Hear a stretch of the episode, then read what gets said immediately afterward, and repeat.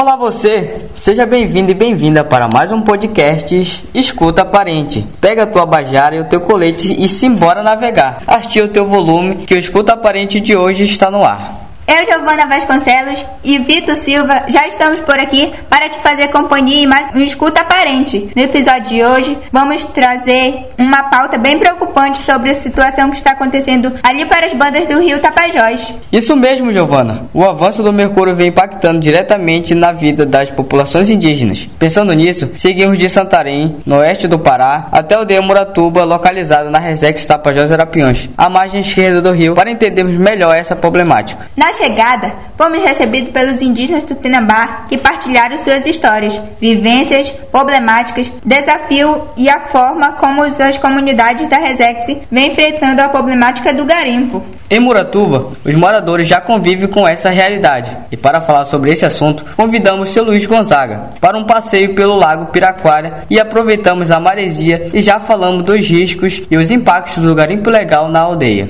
Mas antes desse passeio, escuta o som da música de Paulo Basta, Amazônia sem garimpo.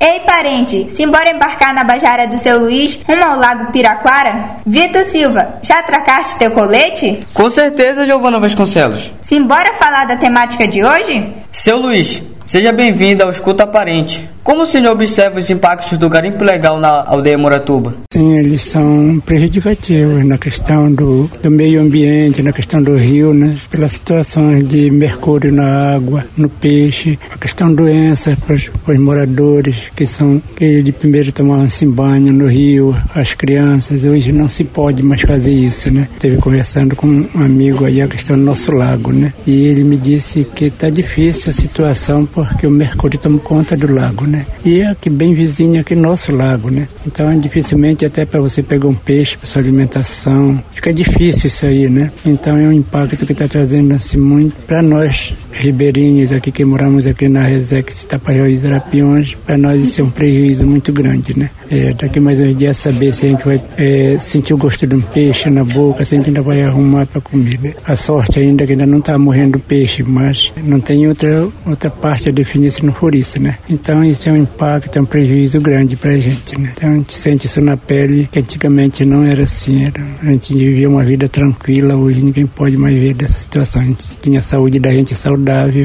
hoje não, nós não podemos dizer que temos, né? E só podemos é, dar uma certeza que nós vamos ter uma saúde saudável se a gente tomar as providências. Durante isso, não contamos com isso, né? Que ações podem ser feitas para minimizar esses impactos? Sabemos que a, a Resex ela tem uma coordenação, né? Dentro dessa coordenação também temos os territórios está se ampliando aí, está se preparando os territórios, mas também nós temos nossos representantes, assim, como o presidente da Tapajoara, temos o ICMBio e outros órgãos, eles são, são nossos representantes, né? Então a gente pensa assim, que desde que está acontecendo isso, a gente pensa numa forma, mas desde que também a nossa liderança se sentem, se reúnem, se preparem um documento para que chegue até o poder público e o poder, o poder público encaminhe as autoridade competente, ou seja, federal, né? Assim como está acontecendo aí para outros territórios, como a gente vê as notícias todos os dias, né? Então, sofrendo assim os impactos, sofrendo essas dificuldades. Então, essas informações que chegam por televisão, por rádio, que são falsas, a gente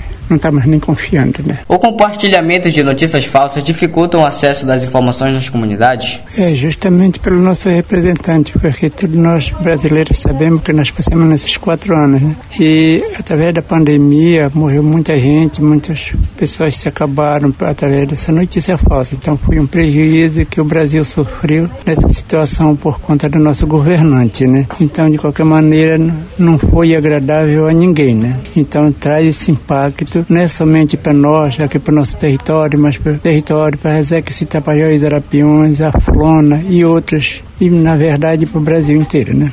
Seu Luiz, muito obrigada pela partilha com os nossos ouvintes. O espaço está aberto para a comunidade de Muratuba e parentes de outras etnias. É, parente. Vamos ficar atento e atentas nessas mudanças que vêm acontecendo no nosso território. Isso mesmo, Vitor. Para que isso aconteça, é importante também a participação e efetivação de políticas públicas por parte dos governos federal, estadual e municipal. Vamos fazer nossa parte por aqui, juntando nossas forças para combater o garimpo em nossos territórios, defendendo o bem viver dos povos originários e das comunidades tradicionais. Vitor Silva, nossa aventura de hoje está chegando ao fim. Eita, que passou rápido demais, Giovana Vasconcelos. Parente, nós vamos seguir pelo Rio Tapajós em busca de mais uma temática fresquinha para você. Que os maracás nos protejam nessa viagem e até o próximo podcast. Escuta, Escuta parente.